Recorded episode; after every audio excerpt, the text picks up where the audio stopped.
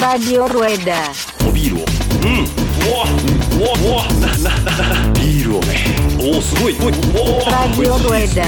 ビールをいただきました。うん。うわってくるね。ガーンってくるね。これ。おビールを。いただきました。うん。うわーってくるねガーンってくるねこれ IPA だねなん。でそん。な上から目線なのおえらい上から来るん。ですななん。でそん。な上から目線なのおえらい上から来るん。ですななん。でやめよやめよやめよやめようやめよううそういう場じゃないそうそうそうですそうですなんでねサイクリングポッドキャストなんでねそうそうそうそうはいはいサイクリングポッドキャストなんでねそうそうそう Rueda. サイクリングポッドキャストなんでねそうそうそう Rueda. サイクリングポッドキャストなんでねそうそうそう Rueda. Rueda. すいません。はい。じゃあ、ぼちぼち行きたいと思います。はい。では。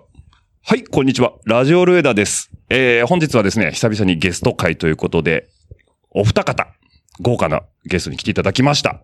まずご紹介したいのが、えー、SSK こと、佐々木明久さんです。よろしくお願いします。よろしくお願いします。はい。いい声、SSK ということで。はい。で、もう一お方、えー、ゴンジリさん、えー、ゴンジリさんこと、えー、松岡智美さんです。よろしくお願いします。よろしくお願いします。よっよっなんでガヤガヤ ガヤ。あの、あれですね。その、ゴン、まあ、SSK にせよ、ゴンジリさんにせよ、本名をね、今改めてさっき収録前に聞きましたけど、改めて聞くとびっくりしますね。まあ、知らない人多いっすね。多いですよね。はい。SSK はまだね、うん。あの、イニシャルだかあ、ら。そうですね。佐々木の SSK ですからね。はいはいはい。はいはい。全く関係ないですからね。ゴンジリさんはね。ちょっと待ってくださいね。ここね、意外とグラグラでした。ちょっと直しますね。はい。というわけでね、そう。佐々木の頭文字取って SSK。まあ、そうですね。はい。では、ゴンジリさんは、えー、笑いが入るもんね。一応僕は理由を聞いたんですけど、えっ、と、ゴン、そうですね、この機会なんで、まず、ゴンジリって何なのかって話から聞いていいですか？あ、いいですよ。いいですか？はい。ゴンジリとは？ゴンジリとはですね、ええ。あの、私の同級生がはい経営している村岡食品の、はい。あの、お菓子、お惣菜の一種の名前ですね。商品ってことですね。まあ、いわゆる大根漬けなんですけど、はい、はい、はいはい。いぶりがっこみたいなやつですかそうですね。ですね。はいはいはい。あれを、要はゴンジリさんは、えっ、と、よく配って歩いてましたね。そうですね。はい。はい。で、あれは何ですか？ゴンジリさんの自前で配ってたってことですか？そうですね。勝手に、あの、セルフアンバサダーではないですけど、自前アンバサダーってやつですね、すね俗に言うと。あれは推しの商品を配るっていうだけことなんですよね。で、あのーまあ、ゴンジリを配ってくれるおじさんがいるぞっていうのはシクロクロス界隈ではもう有名な話なんですけど、えっ、と、てっきり、で、ゴンジリジャージまで作ってきてるじゃないですか。はい。みんな、ゴンジリさんを村岡食品の社長だと思ってたんですよね。うん、まあ、そういう感じはありましたね。僕も最初そう思ってましたよ。あの、関係者の人で、うんうんっていう。やっぱそう思いいますよね。したら蓋を開けたら、えっ、と、ただ同級生が社長だったっていうことそうです。はいで。すよね。だから、えー、ゴンジリさんこと松岡さん自身は、えっ、と、村岡食品の社員さんではないと。はい。全く無関係です。無関係なんですね。なので、もしもね、このリスナーの方でレース会場で、あの、ゴンジリを受け取ったことがある方がいらっしゃれば、あの方だと思っていただければいいんですけど、決して社長ではないと。社長は別にいらっしゃいますんでね。はい、同級生の方がいらっしゃるということで。社長も社長で自転車乗ったりとかしてるんでし、てますよね。あの、めちゃくちゃ強い人なんですけど。強いですよね。はいだって家庭版走ってましたよね。走ってましたねしてましたね。最近ちょっとトレラン、最近ちょっと見なくなっちゃいましたけど、ええはいもうずっと走られてる方でね、もはいうレース会場じゃお馴染みということなんですけど、社長より目立ってましたけど。目立ってましたね。はい。風貌がね、まず。はいあの、多分、顔見知りの方もいらっしゃると思うんで、あの、ちょっと今話しとくと、えっ、と、さっきですね、えー今日収録してるのはこの、渋川、渋川ですね。群馬県は渋川の方で収録してるんですけど、駅で集合したんですよ、みんなして。で、ゴンジリさんが ホームから出てきたんですけど、パッと見誰かわからなかったっいう。ちょってとわかんなかったとこありますね。あの、みんな言います。私服の私はわかりまわせん。からないっていうことで。最初だからハイスピードニャンコを今日切られてるんで、あ、ゴンジリさんだって分かったんですけど、まず髪の毛が短くなってるということで、、はいつ切られたんですか？は、夏前ですかね。はい。あ、じゃあ、先月、先々月ぐらいですか？ぐらいですかね。え、毎年そうなんですか？いえ、違います。あの、意味もなく伸ばしていたんですけど、はいはいはい。伸びると、だ処理が困る。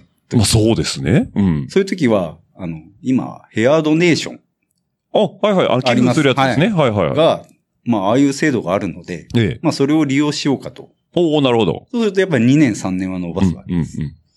で、一回切ると、まあ、なんかみみんな切ったねと。誰だかわかんないねって言われつつ、また伸ばして。はいはいはで、い。まあ、2、3回したらんですけど、え私ももう50を超えまして、えはい。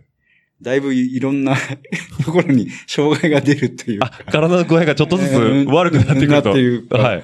嫁にそろそろみすぼらしいんじゃないっていう、あの切実はいはない助言も受けまして、えまあ確かに自分も感じていたのでえ、ええまあもうそろそろ、あの、いいかなと。あ、なるほど。はいえ、じゃあもう飲まさないんですか？うん、多分。ええじゃあもう最後のヘアドネーションだったと。そうですねいう。ことなんですね。あれちなみにじゃあ、この、なんか、あれ、僕ちょっと名前ぐらいしか知らないですけど、ドネーションした、された紙は、どういうところで活用されるんですかあれって？あれはですね、小児がんうんでうん。治療をしてるときに。やはり、障害っていうか、あはいはいまあ作用ちょっと副作用で出ますから、ああいう人の用のウィッグになるかお、まあ女性か。はいはいはい。あとね、ドネーションで新しいのは、筆？筆？はいはいはい。赤ちゃんの、赤ちゃん筆はよく聞きますね。なんかなんか筆も最近あるらしいんですけど。あ、そうなんですか？はい。じゃあ、もしかしたらゴンジリさんの髪の毛が、どこかで筆になって字を書いてるかもしれない。でも私がしてるのは、はいあの、ガンの。あガンの方のはいあに出してるので。なるほど。じゃあ、ウィッグになって、で、皆さんのお役に立ってるのではないか頭の上でお役に立ってるということで。思います。なるほど。ゴンジリ地ゴミの、ゴンジリの栄養を吸い取った髪の毛そが、ね。はい、ウィークとして活躍しているということで。はい、そんなね、あの、まあ、後で写真撮ってね、またツイッターに流しますけど、あの、本当にね、冬場のゴンジリさんしか知らない人はびっくりするぐらいゴンジリさん感が今ないっていう。普通に気のいいおじさんみたいになっちゃいますけどね。はい。そんなゴンジリさんから今日もね、あの、差し入れいただきました、まず。えっ、と、ちょっとご紹介していきたいんですけども、えっ、と、3種類あるんですかね。あ、これはお土産でいただいたってことですかね。はい。えっ、と、村岡食品製の3種類ということで、えっ、と、カリコリゴンジリ、スモーク風味。あれこれ普通のゴンジリと違うんですか？普通のゴンジリは、はい。多分、醤油味なのかな、うんうんうんうん。いつも配ってる。はいはいはい。で、これはあの、パックになってるうん。タイプのは、醤油味、はい梅しそ味、うんスモーク味なのかな？おじゃあこれはもういぶした感じのそうですね。一番いぶりがっこに近い。近い感じですね。なるほど。これまたいいですね。一袋あたり53キロカロリーしかないということで、非常に、あの、ダイエット中の私にもいいということで、ありがとうございます。あとですね、あ、これ来ましたよ。玉こん。玉こんにゃくですね。一口サイズの。これ、しかもちょっと、ピリ辛なんですよね。そうですね。ね本当に前一回いただいてね、あのー多分、後でも話出ますけど、えっ、と、みなかみの方であったプレステージの帰り、車、の、車乗って、高速乗る前には食べきっちゃったっていう。早いね。はい。これ美味しかったです。玉こんにゃく。と、あと、あ、そうですね。うちのうなずき屋も大好き。チョロギですね。はい。あの、これ、意外とマイナーなんですよね。皆さん知らない人が多くて。知ってました、SSK でもそうですね。ここれ、いこを手出す人ってあんまりうん。いないかなおせちに入ってませんか？え？え？え、あ、そうなんですそう、かおせちのはい彩りとして、うこれ入れちは入れてましたね。俺はそれで知ってたんですよ。後で、うん。まあ、村岡が出してるんだってのを知ったぐらいで。そうなんですか、は結構じゃあめでたい。い。そう、あの字も多分、おう千代の、なんか、ことにが結構入るようなあそうなんですよ。へえ。これ、なんか、なんか生えてるんですよね？シソの、そう、その、なんか、なんかよくわかんないですけどですけ、どシソ科の植物で土の中で育ったら、こんな形、言いにくいな。えっ、と、巻貝。うん。ヤドカ、巻貝ヤドカリの貝が、どれぐらいのサイズなんですかね。タニシですね。タニシですね。が、川ニナじゃないタニシサイズですね。が1.5センチぐらい、ですね。ぐらいですかね。うん、の、真っ赤っかのやつでね、これ歯応えがいいんですよ。はい。じゃあそんなね、チョロギの方もいただいて、ちょっと今日は進めていきたいかなと思いますけど、本日のおビールということで、今日はお二人から、せっかくなんで持ってきていただいるということで、ちょっとご紹介いただいてもよろしいですか？はい。どっちから行きましょうか？じゃあ、飲むやつにします。飲むやつから、ぜひとも。は。はいじゃあ、SSK が用意しました。はい。えっ、と、あ、これもぜひとも SSK の方からご紹介いただいてもいいですか？言うてもですね、はい。SSK、アルコール飲めない。苦手で、はい。普段から飲まない。あ、そうなんですね。はい、はい、はい。なので、全然、あの、ビール詳しくないんですよ。あ、そうなんですね。はい。ただ、これは地元ので地元の、うんこれはあのー月夜の、月夜のですね。はい、はい、はい。もう自転車に乗ってる人はちょっとピンとくるかもしれない。うん、うん、うん。あの、群馬サイクルスポーツセンターが、あ、軍祭ですね、俗に言う。はい。あれがある地域のことをこう月夜のって言うんですけど、おーあの辺の近くで作ってるビうんールで、っていう、上毛高原とか、あの、その辺ですね。あの辺ですよね。はいはい、はい、はい、はい。まあな、まあ有名なはい、はい、はい、はい。ビールなので、うーん。ぜひとも。まあちょっと用意しました。じゃあちょっとはい飲ませていただいてもよろしいですか、私が美味しいかどうかは、いや、美味しくないはずがないと思からうんですけどね。は、あのー、なんとも言えないんですけども、じゃあ、えっ、と、これ、ゴンジリさんの方も、こう、じゃあ一緒に飲んでいきましょうか。あ ありがとうございます。SE ありがとうございます。いいよ。あ、じゃあこっちはゴンジリさんの方に。あどうぞどうぞ。今日ちょうどね、あ2本用意していただいてきまして、SSK の方はコーラの方。僕はコーラです。コーラで。あありがとうございます。はい。じゃあ SSK もコーラ開けていただいて。じゃあこの和風の、その、栓抜きで開けていただいて。はい。はい。じゃあ、ちょっと今日のビール、いただきます。いただきますいただきます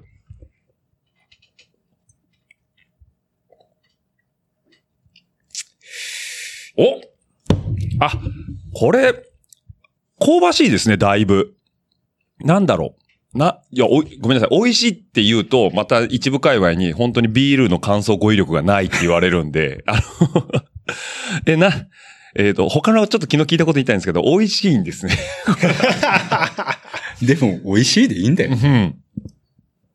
あ、うなんかちょっと癖もあるかな。そう、あでも、バイゼンなんで、らしさっていうのはすごいありますね。えーでもこれ美味しいですビね。ール、ビールしてるって感じ。ビールビールしてますね。えーっとですね、これがですね、製造者が今さっきちょっと、えーご説明いただきました通り、月夜のクラフトビール株式会社さんということで、場所が群馬県利根郡水上町にある、えーおあの、ブリワリさんになるんですかね。はい。なんでね、これがね、ロマンの里バイツェンということで、まあ、いなんか、こう、なんていうんですかね。なん、なんていう柄で、柄って言ったんですかね。この、なんでしょうね。ドイツ系なんですかね。ドイツ系の柄ですね。柄が入ってるんですかねはい。お城の絵が入ってます。クッパの城みたいな。はい。月夜のクラマリオっぽい感じになってます。マリオっぽい感じの前にライオンが座ってる絵なんですけど、非常に美味しいということで、確かにドイツっぽいですね。はい。ちょっともう一杯。古いですよね。古いです。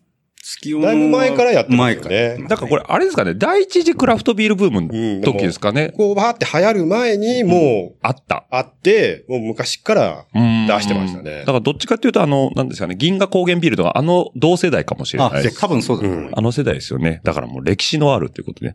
結構あの、第一次クラフトビールブームの時、地ビールブームの時のお店は、あの、何でしたっけ？その後一回衰退してますからね。はいはい精査されて、今残ってるのって言ったら、だいぶその、踏ん張ったとこしか残ってないんで、ずーっとやってますからね。ずっとやってるってことですよね。ずっとやってますあ、じゃあそんだけ美味しいということで。は。はいいそちらいただきながら、まあね、あの、美味しくて飲みやすいですっていう。またかって言われました。はい。そちらちょっと飲みながらやっていきたいと思うんですけども、はい。さっきちょっと話題に出ましたけど、今日収録している場所が、群馬県は渋川市ということで、私、初めて駅降りましたけども、えー、私の薄い群馬情報の中で言うと、伊香保温泉とイニシャル D しかないです。十分です。十分ですか？十いや分です。、もうそれだけです。それだけですそれだけあれば十分です。はい。渋川市でそれだけ知ってれば十分です。十分ですか？はい。もうね、あの、全国に轟く、えー二大名所だとは思いますけども。で、その渋川駅直近の、今これ収録してるのが、えー SSK の職場ということで、これ言っちゃっても大丈夫なんですかね？そうですね。じゃあ、ちょっと消しますか。あのー来られてしまうと困るんで。あ、そうか、大人気スポットになってもね。はいはい。まあ、みんな来てるんですけど。そうなんですねまはいあんま来られてしまうと、とあのー佐々木さんが困りますんで。そういうことですね。はいあの、車乗ってきてくれる分にはいいんでしょうけどね。売り上げとして。みんなでも人生寄ってくんですよ。あ、そうなんですか、はいい、や、まあ僕もだって近所来たら多分寄りますよ。みんな寄ってくんですよ。はいはいはいなんかこうやって水買ってたりとかするんで。そうなんですね。あの、まあ、これ言っちゃっていいのかな？言っちゃっていいですか？行っちゃっていいでいいですすかね？あの、僕も初めて知ったんですけど、ガソリンスタンドで働かれてるんですね。はい。っていうか、まあ、あの、なんていうんですか？リアルイニシャル D だなと思ってリアルイニシャル D やってます。やってますね、本当に。車好きなんですか？車大好きでしたね。まあ今はやってないですけど、ええまあ、過去。過去。はい。結構乗られてた。その辺のネタもめちゃくちゃあります。あ、そうなんですか？はい。で、この今日ガソリンスタンド、もう要は昔ながらのガソリンスタンド。はい。何がちょっとグッときたかというと、あの、給油の、あの、口がですね、天井から下がってるパターンですね。はい。今なんか、ドンってこう給油機地べたり置いてあるじゃないですかまあこ。のタイプってもうないと思いますよ。少ないですよね。ね。だからこう上からガラガラガラガラって下ろしてきて入れるタイプで、奥に、角にその詰め所があるっていう、こ古き良き時代の古きガソリン良き時代の。ガソリンスタンドということで。で、その店内にですね、えー愛車がいっぱい並んでると。はい。もう完全にうち、私物化してますよね、店を。本当ですよね。あのー何ですかね、今、1、2、3、4台持ってきていただいたということですけども、これ、え、つ普段から家、ここ置いて、二自転車置いてあるんですか？ほぼ置いてます。あ、ほぼ置いてるんですね。で、まあこれと、えまあこれは持って帰ってますけど、え。はいはいはいはい。あのー普通に置いてます。あ、そうなんですね。はいちなみに今日4台ここに飾っていただいてたのが、えっ、と、こちらからちょっとご紹介いただいてもいいですか？それ右手から。が、あれですね、シクロクロスで使ってるフォーカス。フォーカス。フォーカスの、えー、あれですね。えー、A、A、ん？なんか、AX。AX ですね、はい CX バイクの AX ですね。あの、アルミのやつです。ああ、アルミクロスの、そうあれですかね、はい頭なんですかね？はいはいはい。かっこいいですいね。っちゃんいいやつは、ラファモデルは、ありましたね。あの時代のやつです。はいはいはいはいはい。あのー、J ポーがはいはいはい。乗った時の時代の、その、一個下のグレードのああ、なるほど。やつです。アルミのやつ。なるほど。あれですね。その、要は、クイックリリースとスルーアクスルの、こう、過渡期を、一番微妙な時代時代の はいあのー、うん。でも SSK って言うと僕ね、このイメージやっぱ強いですね。まあそうですね。これ偽物なんで。偽物？な、偽物っていうか、あのー、ラファのカラーの偽物のカラーリングみたいな感じで、こう、作ってるんですけど、はいはいはい。なんとなくな、このイメージついちゃってましたね、もう。そうですよね。これしか乗ってないんでうん。うんうん。はい強いですね。なんでもうこのラファ、あ、ラファじゃないね。あの、フォーカスがシクロクロスがまず1台と。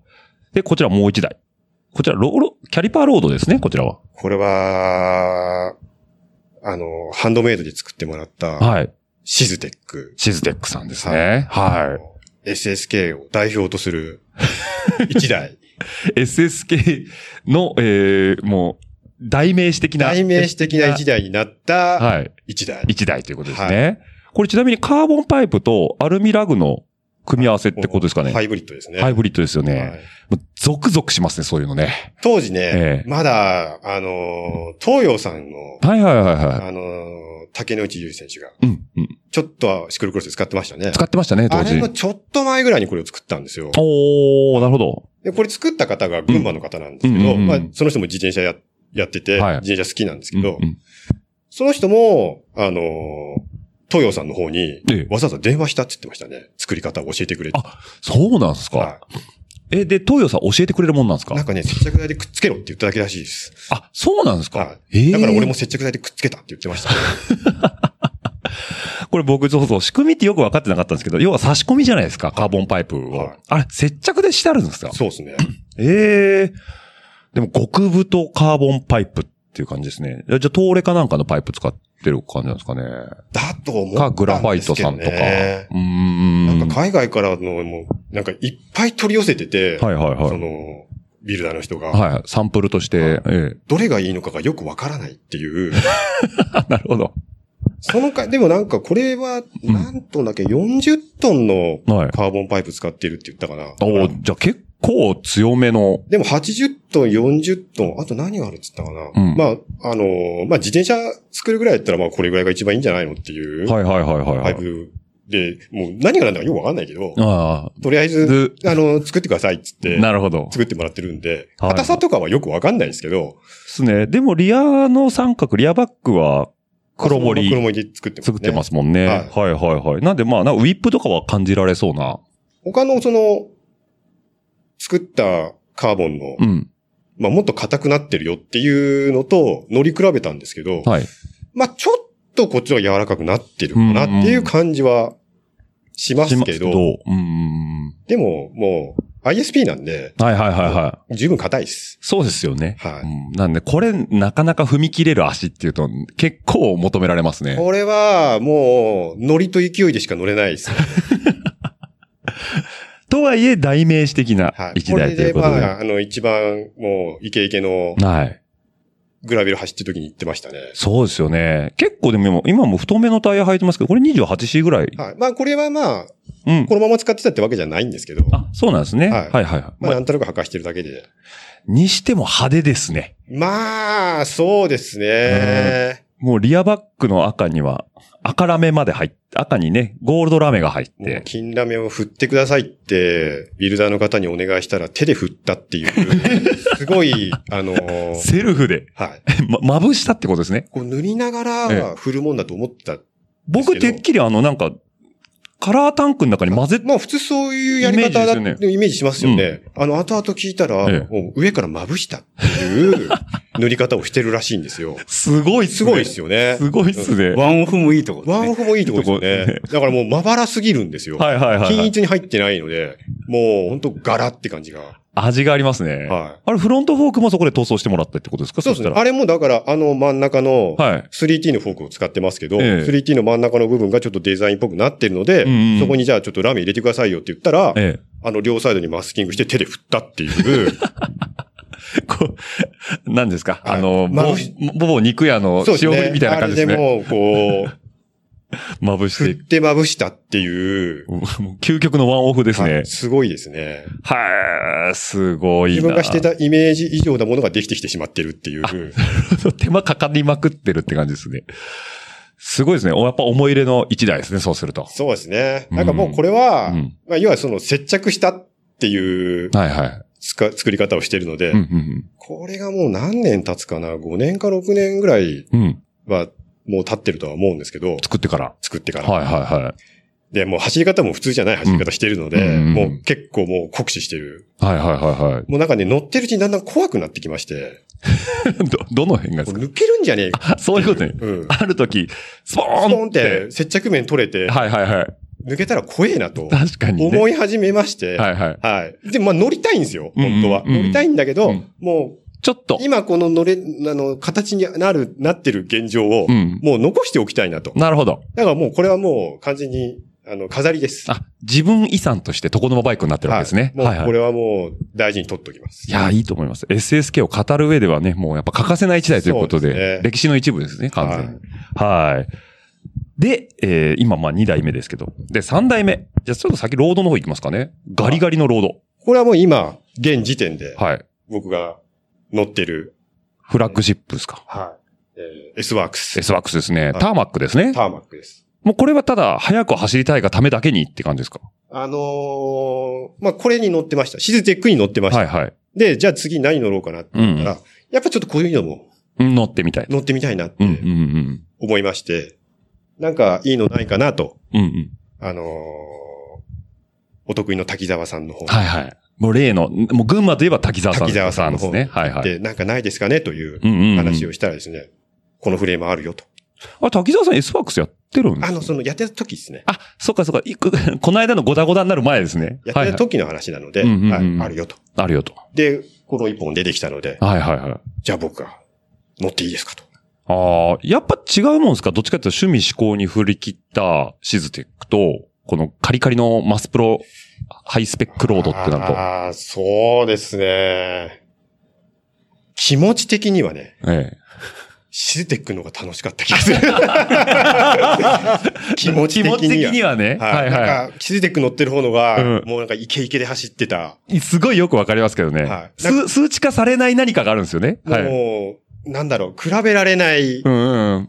もうなんか乗り物っていう。唯一無二な感じですね。はいはいはい。もう S ワークスに乗った瞬間に、うん。ちょっと辛いしかない。早く走れるのは走れるんですけど、脅迫概念になるんじゃないですか？こか早く走んなきゃいけないんじゃないかっていう、う。うんうんうん。ちょっとこう、なんですかね。ちょっと苦しいですね。早いし、格好もいいんだけど、なんかこう、あれ、頑張んないと。頑張んないといけない自転車なのかなっていうう。ちょっと、あの、まあまあまあ、そのスタイルと、あの、まあ、時と場合を選ぶっていうことですよね。はい TPO 的に。そうですね。なるほど、はいこれはもうゴリゴリの1台っていうことですね。まあそうですね。今だって50ミリぐらいのローバル入ってますもんね。そうですね。すごい。もう今のよく見る速い自転車ですね。しかも、ちゃんと現行のスルーアクスル仕様。ディスクローターということで、かっこいい。え、じゃあ最近こっちですか？最近こっちですね。こっちなんですね。はいああ。向こうはさ、とこのババイクになっちゃってるんで。ははいはい。で、最後の一台。びっくりしました。こちら。マウンテンバイク。これはね、もう結構すごいですね。すごいっすよね。は僕今一番欲しいのこれなんですよ。い。え26インチマウンテンバイクが一番欲しいんですよ。これはすごいですね。もうね、一台もっと着たいっすよ。こういうの。これももう完全に飾ってます。そういうことですよね。はい。もう、あの、まあ、乗れる状態にはなってますけど、うんうん。もうほぼ乗りません。いいっすね。はい。これがですね、がスペシャライズド。はい。1996はい年96年。はいの、えースペシャライズド、はい。はい。グランドコントロール、グランドコントロール。AIM A1 コンプ。A1 コンプですね。フルサス。はい。ですね一応、これが、アトランタオリンピックはい。で、このクロスカントリー正式種目になった時に出た、なるほど。クロスカントリーモデルモデル。なんですよね。まだアルミ全盛の頃ですね、これは。いで、これが、フロントがアルミ、はい。で、リア黒森の、これがハイブリッドになってる。そっか、リア黒森なんだ、これ。はいはいはいはだから、そうですね。まあ、カーボンとかまだない時代い。ない時代ですね。はい。だから、うんもうこのフロントアルミにするっていうだけでも、結構あの当時はうん。う、ん。革新的な。っていうん一台でしたね。であと、この。ちっこいリアのサスがつくっていう。はいはいはこれもあんまり他のところではやってたところもあるけど、まあ画期的だった。クロスカントリー用で出してくるっていう。ってことですよね。はだと、多分これと同世代が少し前ぐらいに M1 のハードテールの、あのーマウンテンバイクとかはあったじゃないですか。だからフルサスが完全にこっちに過渡期で変わってきてた頃のクロスカントリーって感じですもんね。い。はい。しかもですね、えっ、と、まあ、今で言うとスタビライザーなんですかね。リアディレイラーのとこのスプリングがついてるという。はい。これは懐かしい人は懐かしいん懐かしい人は懐かしいですね。はい。今みたいなね、いいディレイラーがない時代はいはいはい。もういかにこうチェーンを落とさないかさないようにするかっていうのはね、もう、自転車やってる人は、ええみんなそこを、あの、追求してましたから、はいはいはいろんな部品出てたんですよ。いっぱいありましたねいっ。ぱいありました。で、みんないっぱい使ってみるんだけど、うん全部ダメなんですよ。はいはい。どうしてもチェーンが落ちると。結局、あの、ダメで、えあの、やっぱりしないっていうのが一番いいっていう。え 余計なものはつけない方がいいっていうことで。そうですよね。これはまたなかなかいいロジックでできてますね。要はその、リアのディレイラーゲージが暴れないように、絶えずこう、後ろ方向にテンションをかけさせるっていうことで、バネをつけて引っ張っておくっていう。理屈はでも今のスタビライザーと一緒ですもんね。はい。強めに中にあるか外にあるか。にあるかっていうことで。これ、まあ、おじさん見たら泣きますいやね。ーこれはね、ええあのーちょっといいですね。いいっすね。で、また V ブレーキ。V ブレーキ。V ブレーキっすよ。ちょっと新しめの部品は入っちゃってるんですけど。うんうんうんうん。まあでもなんかこう、古き良きと、えー昔がこう、交差してる感じがして。で、何がってね、フロントサスがですね、昭和なんですね。はい。はい。もう、こればっかりはね。最初、うん。えー純正は、はいあの、ロックショックの、うんうんうん。あれ、マグ21だったかな。まあ、うんうんちょっと安めのエラストマー式のはいはいはい。入ってるうんうん。でしたけど、要は、エアサスとかスプリングサスの前に、あの、えススポンジみたいなやつ、ポンジみたいな、硬いスポンジみたいなやつですね。はい。あれが入ってたんですけど、この昭和のやつにエアサスに変えて。変えてました。はいはい。はい。もうこれもないですね。ないっすね。ないですね。ないっすね。はいだからもう昭和がマウンテンバイク用のフォーク作ってた時代を知ってる人しかわかんないわかんないって話ですもんね。はいオートバイメーカーじゃないのっていうね、もうみんな思われてるかもしれないですけども、もう多分直せないと思います。部品がないから。品がないです。はい。でも完全に床の間バイクですね、そうすると。ねえ、素晴らしい。でも、何がってあの、ブレーキレバーの先に、エクステンションのレバーがついてて、要は横の、えっと、なんて言うんでしたっけ？バーエンドをバーエンド握りながらブレーキが引ける引けるっていう部品がつくっていう、もう、あの当時、うわ、すごいっていう。思いましたよそんね。なのをつくんだっていうので、うんうん。めちゃくちゃこういうの売ってたんですよね。あの当時は。だからいろんな試行錯誤してましたよね、はい当時。どうにかしてなんかこう、よく乗りたいというか、はいはいはいはい。いろんな部品が、うんあ各メーカー出てて。出てて、うんうんで、なんだろう、もう色とかもみんなすごい色のやつ、うん。ガラッガラな色のやつ、うーん。いっぱい出てて、そうっすね。あの頃なんかちょっとパーツに夢がありましたよね。すごかったですね。うん。今もね、なんかマウンテンバイクだとトグスとかなんかああいう小物っていっぱいあるじゃないですか、はいちょろっとしたの。あれがもっと全盛期っていろんなメーカーさんからガンガン出てたっていう。ガンガン出てましたね。だからあのバーエンドもいろんな形といろんな長さがあったりしたじゃないですか。もうすごかったですね。ね、なんか実際登りであっち握った方が登りやすいなんて言われてましたけど、まあ実際どうだったんだろうなと思いますけどね。昔はでもみんなついてましたよね。ついてましたよねちっちゃめのうんショートのやつとかはだから出てましたよね。うん。だからこのバイクっていうと、だから結局小坂のお父さんとかが全力で走ってた頃ですよね。まあ、その時代だと思いますね。ねえ、ヴィンセント・フラガナンとかさ、鈴木ライタとか、その辺ですね。ライタさんとかですよね。あの時代ですね。いやー、素晴らしい。しかもね、何があってね、もう今じゃ信じられないぐらいハンドル幅が狭いっていうね。狭いですね。狭いですね。今これ何ミリぐらいなんですかね？どれぐらいなんでしょうね。ちょっと自分でもよくわかんないですけど。けど多分400ちょっと。400、ない400ないか？ないと思います。だから、ロードの幅、うん。ちょっと持ってるぐらいが多分。あそっかそっかもんだと思いますよ。ですよね。で、あのグリップ、握るところはもっと狭いと思います。あ、そっか。なんで、ハンドル周りがね、もうごちゃごちゃですねご。ちゃごちゃですね。で、あの、これね、僕ちょっと嬉しかったのが、スピードメーターのケーデンス、あ、スピードメーターセンサーが、あの、ブレーキホースの周りを巻いてあるっていうね。優先です。優先で。優先で。昔、もう、壊れて、はいはいはいはい。使えてないんですけど、うん。なんか、捨てらんないんですよね、これは。わかります。もうなんか、佇まいだけで置いときたいんですよね、あれね。これがついてるだけでなんとなくうん、ってうん。いう。いや、いいっすね。僕、だってここの収録場所っていうか、この詰め所入ってきて一番最初に目について、うおーマジかって一番思いましたもん、これが。まあ今は完全に乗ろうとしても街乗りしようみたいになってますね。まあ、ちょっと乗る分には乗れますけど、うんまあ、そんなガツガツは。これ山行ったら多分すぐ壊れちゃいますもんね。でも、僕一番最初、んシクロクロスやり始めようって思った時は、シクロクロスのバイク持ってなかった。はいはい。もう僕これで出てました。あ、そうなんですね。これでレース、何レースか走ってますね。じゃあ SSK シクロクロス歴史を紐解くときの最初の一台はもうまあこれってことですね。はいこれで一番最初、まあ参戦参戦してたってことですね。はい。いやー、素晴らしい。ホイールもね、あの、クロスライドですね。マビックさんの。はい。綺麗に保管されてるということで、まあちょっとなかなかね。ホイールもね、本当は当時もんがあるんですよ、まだ。あれそうなんですか、はい何入ってたんですか？あの、マビックの217。ありましたね、そんなの。はい。あったあった。あれ、手組みで作ったのがあるんですよ。はいはいはいはい。でも、ちょっと倉庫の奥の方にしまいすぎて、えちょっと取り出せない。え。もう本当はそれのが履いてくると完璧だったんですけど、はいはいはいはい。それ、まあ確かに出すの大変ですもんね。それ履いてるともう当時のまんま、みたいな感じになるんだけど。ちょっとね、なるほど。再現まではいけなかったけどって、まあちょっと雰囲気はあるかなってとですね。ええいいですね。もう26インチのタイヤ探すのがそもそも大変ですからね、今ね。ないと思いますね。ええだってこれ、8足っすか？後ろ。発足です、後ろ。8足ですよね。はもう、今、今のトレンドからすると、あの、スプロケットがちっちゃすぎて、い。はあれ、ロー、ローで20、いい。どれぐらいなんですかね。でも24とかそんなもんじゃないですか。もうちょっとあるか。うん。でも26ぐらい？細かいとちょっとわかんない。わかんないですけど。はい。もうこれしかないから、これしかつけてないですけど。選択肢としてですよね。はい。もうないんですっていう。なるほど。そんなね、レジェンドバイクに囲まれながら今日やってますけど。ちなみにゴンジリさん、自転車今何台ぐらいお持ちなんですか？今は、3台。あ、意外と少ないですね。あ、4台か。4台。廃車にしてない。人並みですね。人並み、い4台が人並みなのかって問題はありますけど。で、SSK バイクこれだけですか？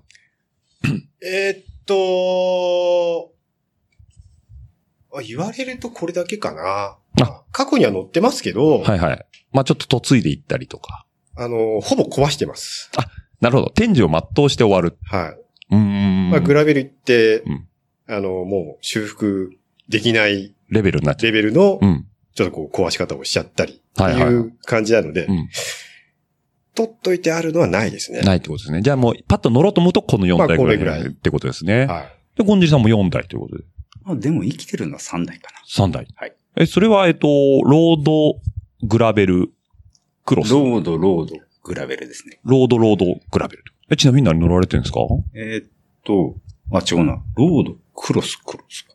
おえーっと、ロードは、ええーっと、イタリアのえ、えチタンメーカーの。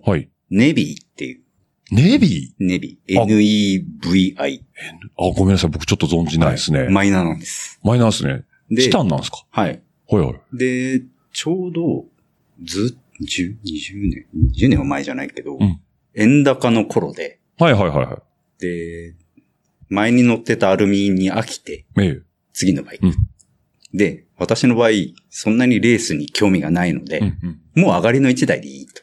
あ、なるほど。上がりの時代ですね。はいはい。で、まあ、いつかはチタンと。うんうんうん、みんな言いますよね。あのいつか落ちたんで。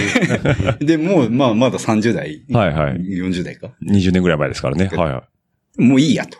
い。うん。買っちゃえ。はいはい。で、パナソニックのパナチあ、パナチタンですね。はい。がうん20ぐらいでフレームが買えたんですよ。いい時代でしたね。で、で、まあ20で、まあこのぐらいかなと思ってたんですけど、はいはい。まあ円高なので、うんその、ネイビーのクラシックっていう、はい本当にオーソドックスなフレームなんですけど、それが25でおー、なるほど。買えたんですね。うん。なら、やっぱ洋物を出せば、でしょみたいな。まあデザインもかっこよかった。うんうんうん。しかもみんなと被らないですからはいね。。誰も知らないんですうんうんうん。多。分、多分今でも日本で4、5台しかないん、あ、そんなことないのか。でも他に見られたことあります？自分以外に。ね。ネットで何、2台ぐらいに。はいはいはいは秋ヶ瀬のバイクロアい。で、ええ。私の乗ってるのの前の方、同じ、あ、同じ、はいはいはい。だけど前の、一世代前ってことですね。はいはい。を一回見たことありますね。こ結構近くにいたんですね、そうすると。そう。だから多分東京の方。だとは思うんですけど。いいセンスしてますねって言いたくなっちゃいますね、そうです。まあ、でも、でも、ええ。ハンドメイドじゃないんですよ。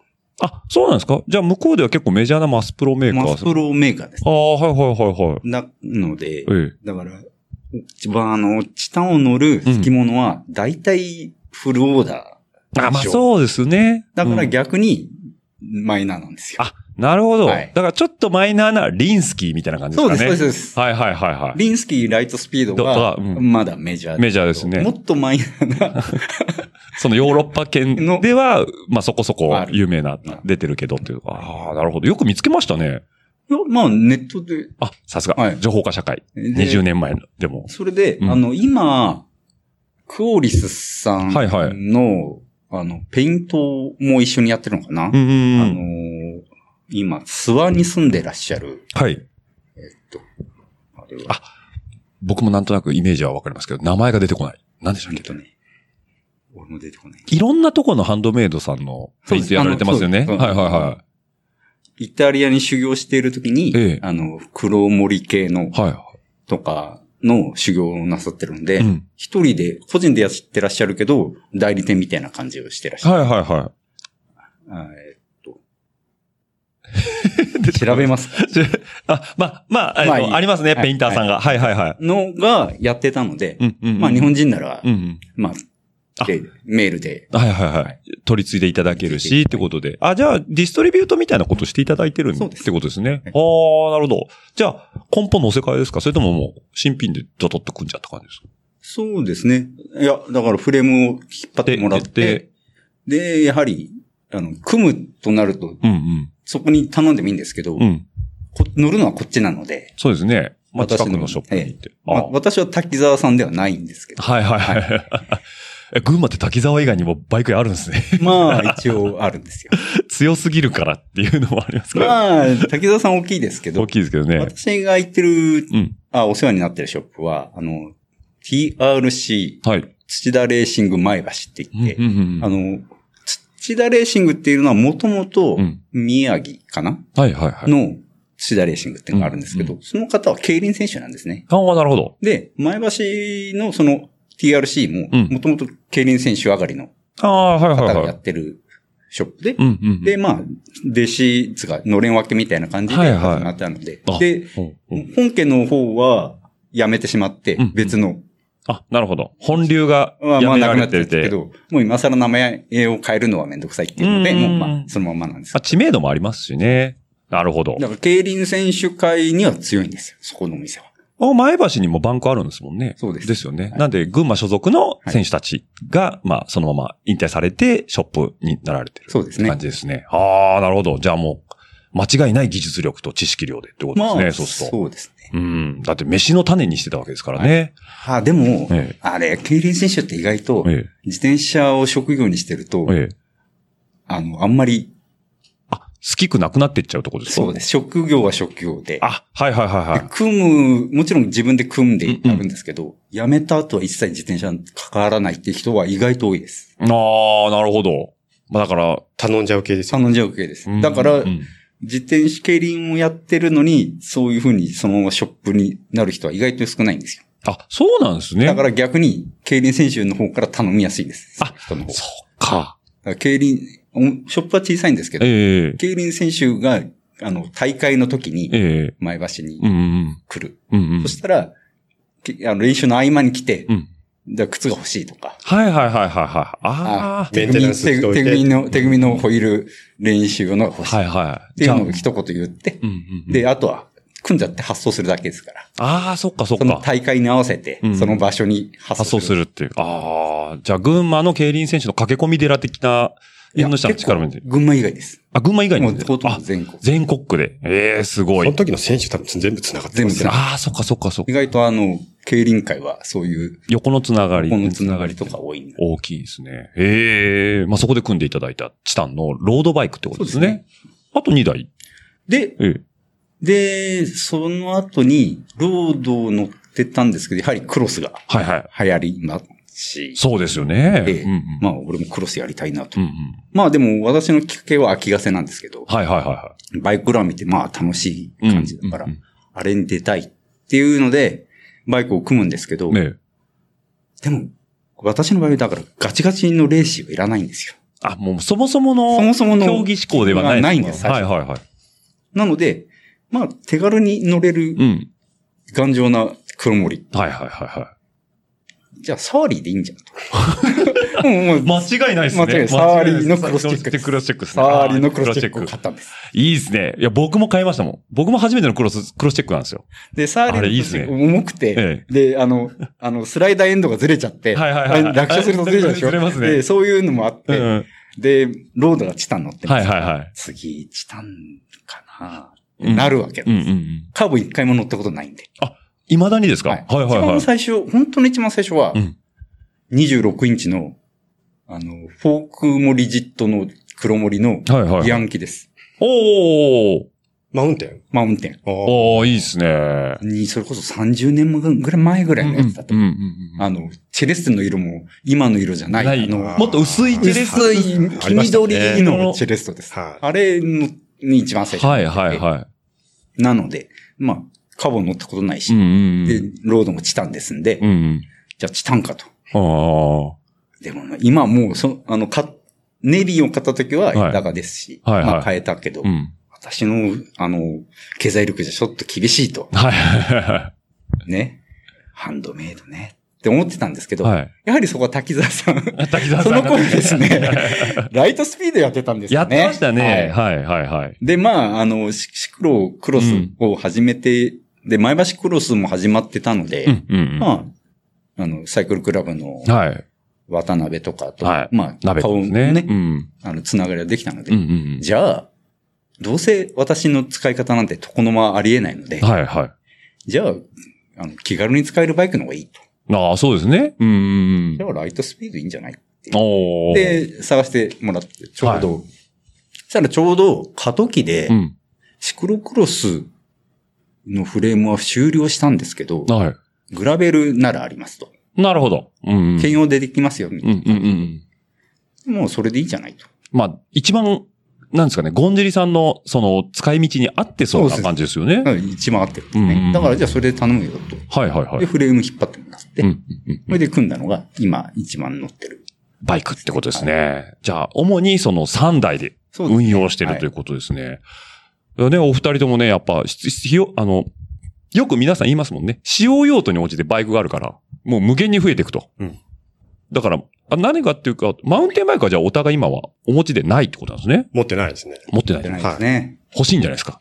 いやー、僕はね、もう元々がやっぱす好き。あマウンテンバイクから入ってるから、はいはい。マウンテンバイク好きなんですよ。うんうんあのもうね、買ったら、うん。うん。もう多分もうロードンとか乗らないと思う。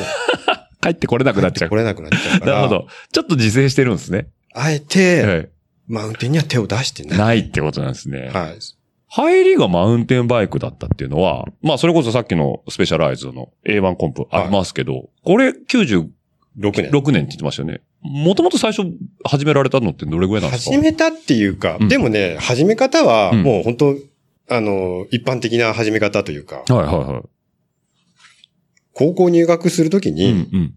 自転車で通学するから、はいは自転車をこう用意するのにい。、うん。で、この土地柄見てみるとわかるんですけど、はいはい。もう坂しかないんですよ。そうですね。のもう上り坂、渋川の。はい、もう山しかないんで、基本ここ裾野なんですよね、全部。ここがもうちょっと下ぐらい。下ぐらいなんですよね。はいはいはい。もうちょっと行くともう山ばっかりなんでうすよ。ん。で、通う高校も山の中腹にあって、はいはいはあんなところママチャリじゃいけないだろうとい。うん思いまして、うん。うん。その、まあ、両親にね、お願いしてね、はマウンテンバイク乗りたいんですよと。い。うんうん。で、姉がいて、うん。姉が同じ高校も卒業しちゃってたんですけはいはいはど、姉は普通に電車とバスい。使って、うん。もう卒業はしちゃってた。はいはい。定期を買って3年間通いましたと。あ、公共交通機関でも行けるんですね。一応行けるんですけど、さすがにね、もう、走ってないので、うん。もう日常的に帰宅難民になるんですよ。なるほど。帰れなくなる。帰れなくなっちゃうと。はい、うんうんそれもちょっと嫌で、うんうん。もう自転車だったらもういつでも好きな時間に好きな時間にもう帰れるから、うんうんうんだったらもう自転車の方がいいとうーん。思って、その、姉が3年間通ってた定期代は僕いらないよねと。はいはいはだからい。、うん。ちょっといい自転車買ってくれと。なるほど。ちょっとやらしいお願いをするわけですよ。出費としては変わらないでしょと。うん。どうせ買うんならちょっといいやつ買ってよと。うんうんうん。でもこの近辺見てもわかると思うんですけど、ええ。自転車屋さんがうん。ない、ないというか、あったとしても、うん。そんなマウンテンバイクなんて置いてる自転車屋さんがなくて、うんその当時。まあ、スポーツサイクルショップっていうものって、昔は結構レアでしたからね。はいはい。もうちょっともう、有名どこんなところに行かないと、置いてませんでしたから、うんうんもうこの辺じゃ全然見つかんなくて、はい。まあ2、3件は回ったかな。うんうん。で、3件目ぐらいにやっと、あのーらしいマウンテンバイクがあったんですけど、はいはい。結構いい値段すると。おう親、親の予想と反しもうて。自分でもそう思いました。これはちょっと、ちょっとこれ言っても、おねだりしてもこれダメだろうなっていう、思ってたより高いぞと。高いぞうん。はちょっといいどこじゃねえっていう。いは当時でね、8万円弱ぐらいしたい。うんうん。高校の通学にこの金額の自転車使うやついないだろうと。そうですね。はだってもう、ママチャリだったらまあ3万ぐらいい。ですよねちょっといいって、まあ5万5万かなそれぐらいでもいいかなって思ったんですけど、もうないんですよ。あ、他に選択肢。他に選択肢がもうそれしかなくて、8万って、みたいな感じですよね。うん。でももう、これって。これ乗りたいって。もうこ、やっと見つけ出して、これがいいと。もう、これれしかないっつって言ったそ、それで30、35、ん30年以上前ですよね。だから、まあ、それぐらいです。あれ今 SSK が43、さ43ですよね。だから僕の3つ上なんで、だから、90年代半ばぐらいの話ですね。はいはい。もうこれがいいともう。その当時、そんないい自転車乗ってるって、もう全然なかったなかったですね。はい。はいうんうんうんなので、あの、もうこれしかないって、はい。もう言い切ったんですよ。うんうん。そしたら結構、あ、もう OK って言ってくれたんですよね。あ、そうなんですか？はい。はいじゃあもういいよ、これで行きなよってうんうんうん。言ってくれて、うんそれもう買うんですけど、それが、うんえっと、ブリヂストンの、はい。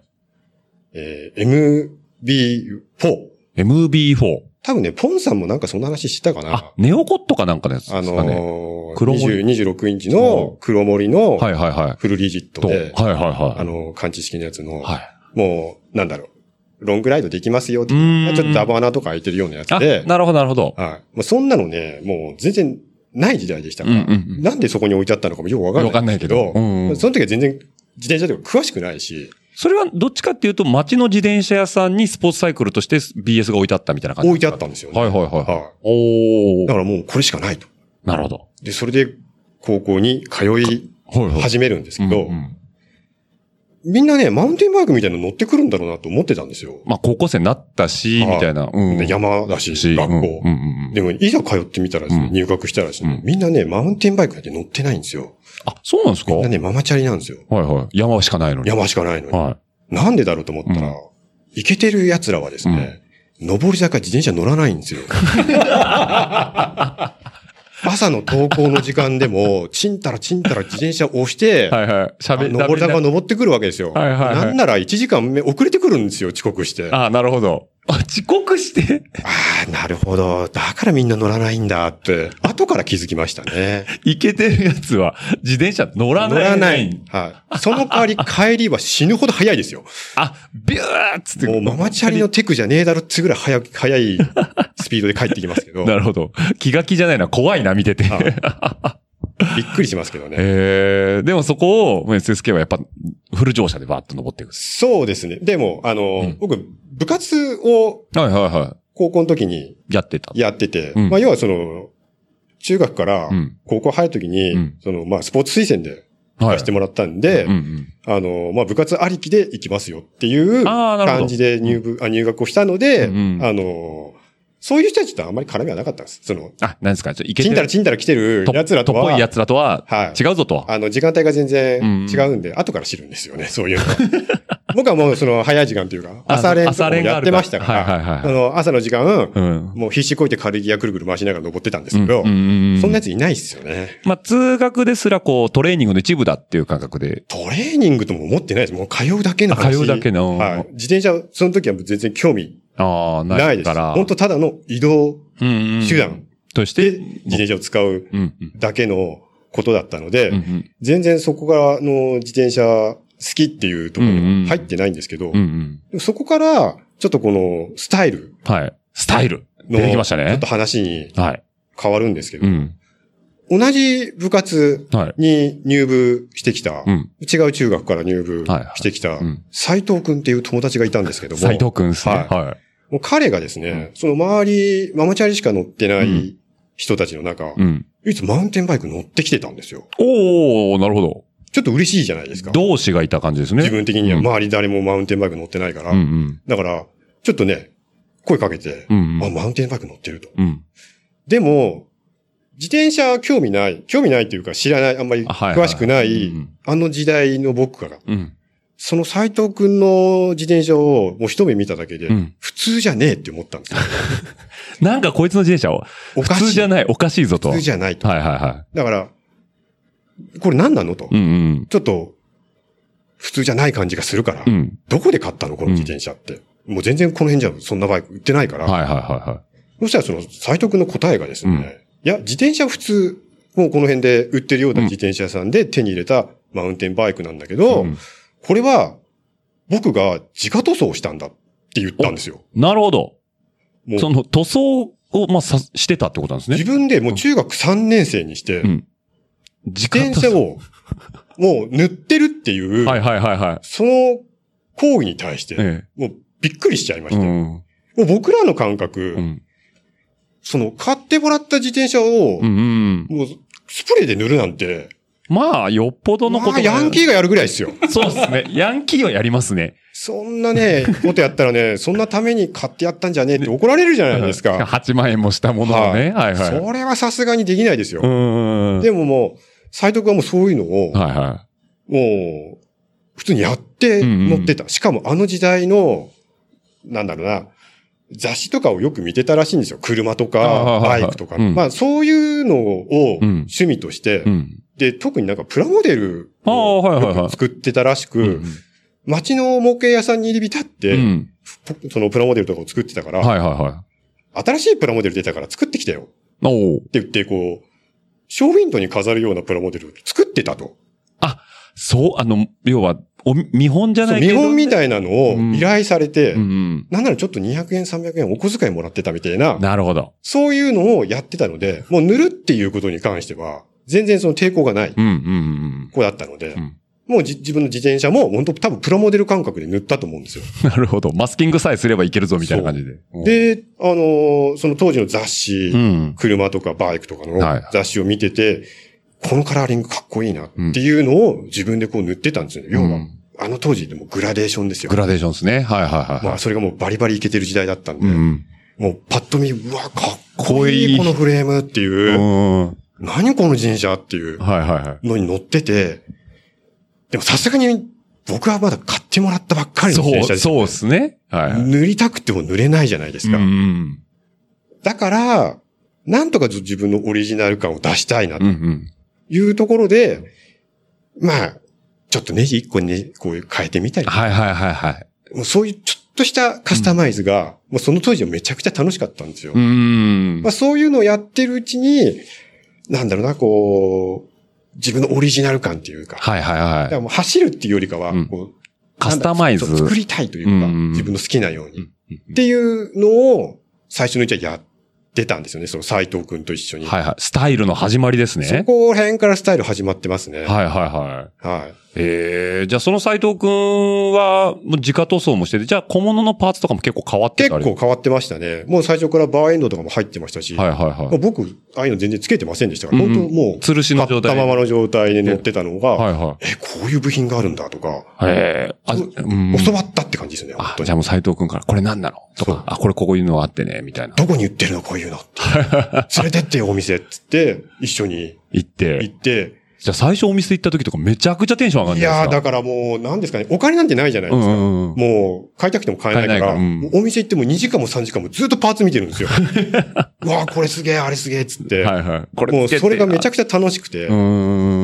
もう、それがもうなんだろうな、まあやっぱ自転車好きっていう。ああ、ことの始まりなんです乗ることよりももう見てるのも好きっていうところですよね。えじゃあもう最初にそのハマった理由っていうのはそのカスタム性とか、その自分の色にしていけるとか、そういうところにこう、はい。自分が惹かれてったって感じいなんですかね。かに人が乗ってないように作るかみたいなととかか、もうそういうのが楽しかったですだっ。てことなんですね。はいああ、じゃあそれがもう目覚めるきっかけだったっていうきっかけだったですねすね。ははい。いや、続いて、ゴンジリさんのスタイル。スタイルって言い方おかしいな。ゴンジリさんは別にゴンジリスタイルって言ってるわけじゃないですからね。俺ないから。まあさっき、今、まあね、あの、今は4台あって、まあ実動3台って話でしたけど、最初ってどういうきっかけだったんですか？乗る理由っていうのは。俺の場合もやっぱり、ええ。中学が通学。学が自転車で、うんうん。で、高校はめっちゃ近かったんですよ。はいはいはい。歩きだったうんん。で、その後に、あの、ちょっと若気の至りっていうか、はい。親から離れたいみたいなのがあって、反抗期みたいな感じですか？えまあそういうわけじゃないんです だけど、うん、ちょっと。で、まあでも頭もそんなに良くないので、うん。まあ手に職をつけたいなみたいので、うん。まあ美容学校に行って、ええそうなんですか？そうです。は。はいいはいはい。で、まあ、いや、まだ東京に出たかったんですよね。はいはいはい。うんで、兄が大学行って、東京行ってたので、まあそこに同居させてもらうような条件も、ならいいよみたいなので、うん東京、まあ東京と言っても町田ですけど、はいはいはで、まあ学校は四谷だったので、うんで、通って、で、まあ町田のあたりで就職してい。、はい。で、まあ電車で通えますけど、うん。兄が、えっとね、プジョーのね、はい。すんごい古い6足とかかなう。んうん。マウンテン？うん、ロード。ああ。ありますねうんあ、昔ツールも走ってましたからね、プジョーも。うん。その、があって、んで、乗らないからって言ったので、で、それで通勤を。あ、譲ってもらったんですね。はいはいはいはい。うになってじゃあ、ヘアサロンまでの行き来をそれでされてた。はいはいはい。で、で、ちょうどその、で、29ぐらいで、うん。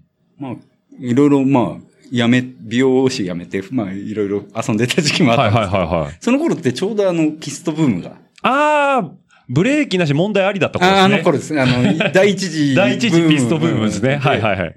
で、まあ、俺より下なんですよね、世代はね。そうですね二十歳の子とかがうんやるんだけど、俺はまあ、もうちょっと落ち着けようぐらいの年なんですけど。まあ、10個ぐらい上になっちゃいますもんね。はいはい。で、ちょうど結婚のタイミングで帰ってくる。うん。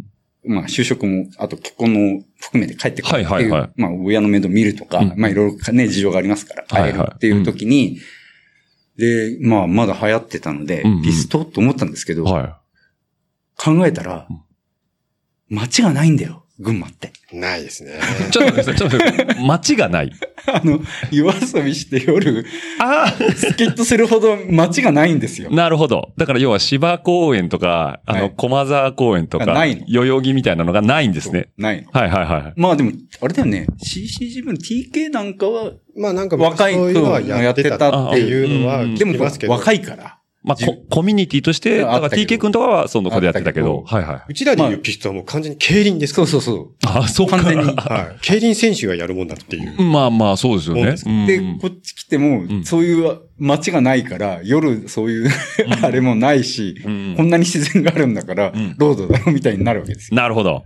で、まあ、あと、昔、本当に昔はツールの、み、あの、フジテレビで夜、やってましたね。やってましたねあの頃はもちろん見てたんで、はいそういうのもあって、だおしゃれに行くか、うん。本気に行くかとかあったんですけど、はいはいはい。でも、ピスト乗れないんなら、うんまあ、ロードでいいだろう。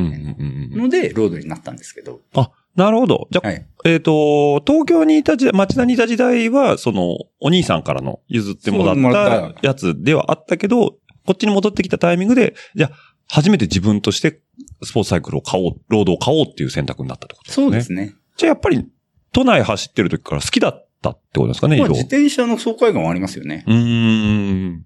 ちなみにピストは何回か乗られるには乗られたんですか？うーん、いや、乗ってない。あ、乗ってないですね。バンクでは乗った。練習で。競技の方ですね。そうそうはいはいはい。あやっぱり、あの、ショップがお世話になった。そっかそっかいや、だから本気でやりたければ、うん全然、あもう、どんどんやってみたいな雰囲気なので。もう多分、ディスクホイールとか出てきちゃうレベルですよね。あもうルックとか。ルックとかだからよくお店行くとルックが組組まれてますから。この、うん百万するんでしょこれみたいな。グリーンドームでガンガンできますよ。ガンガンできますガンガンでき。ます。ああ、走行体験とかもできますしね。あの、大会もやってますもんね。うルんッ。クで、カンパのあの、ギブリ。ギブリつけて余裕で100万超えるやつですのね。がゴロゴロつるさがる感じ。でも、できた途端に送られてしまうので、はいはい。次々次々と。かああ、すごいですね。あ、じゃあこっち来て、じゃあロードを買われて、はちなみにその最初のロードっていうのは何で買われたあでね、その後はね、リドレーのはい。アルミですね。あ、じゃあさっき言ってたそのチタン買う前に乗って前たアルミっていうのがそのリドレのアルミになるんですね。えー、じゃあそれ買ってからはどっかこの辺うろうろって走ってたりしてたんですか？ですね。山とか。え、はいそれも一番最初から土田さんなんですか？今ね、違う。違うまだね、土田さんがまだ始まってないのかな。ない。お店として。はいはいはいはい。だからね、群馬のショップですよね。うん。うん。市川さん？市川さんじゃない。おーあ、あ市川だ。市川それぐらいしかないですよね。でもね、あともう一軒出たじゃん。前橋ですか？前橋。あ、の、クロちゃんがいたとこ。おう滝沢のメカニックで、クロちゃんって人がいて。あ、独立されたりとかってお店があったんですね。いやー、ちょっとわからないですね。僕も今忘れちゃったけど。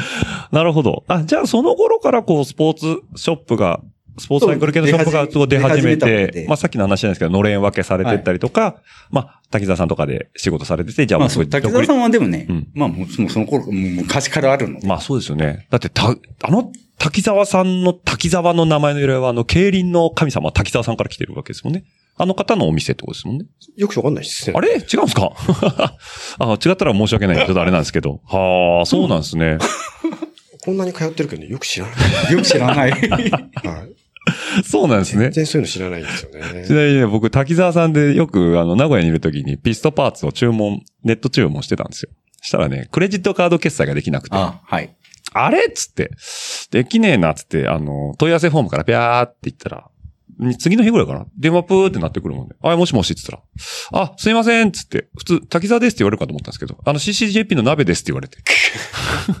あれ、鍋くんどうしたの？って言ったら、いや、お、おちさん昨日どこそこ、あの、か買おうとしましたよねって、くれましたよねって、いや、したけどなんで知ってんのって言ったら、いや僕滝沢なんですって言われて、ええそうなの？っていうね、ことがありましたけど、もうね、日本中、皆さん通販、あの分厚い冊子持ってると思います。持ってますね。持ってますよね。毎年来ますからね。毎年見ますね。毎年見ますね。はい。社長の趣味なんだよね。趣味なんですよね。あの、あの、紙のあれを作るのが趣味。趣味なんですね。ああ、いいことですね。やっぱあのカタログめくってると結構ワクワクしますもんね。いやー、素晴らしい。このご時世においネッても。トじゃないと。ネットじゃないと。でも通販はしてくれるとはい。いうところですね。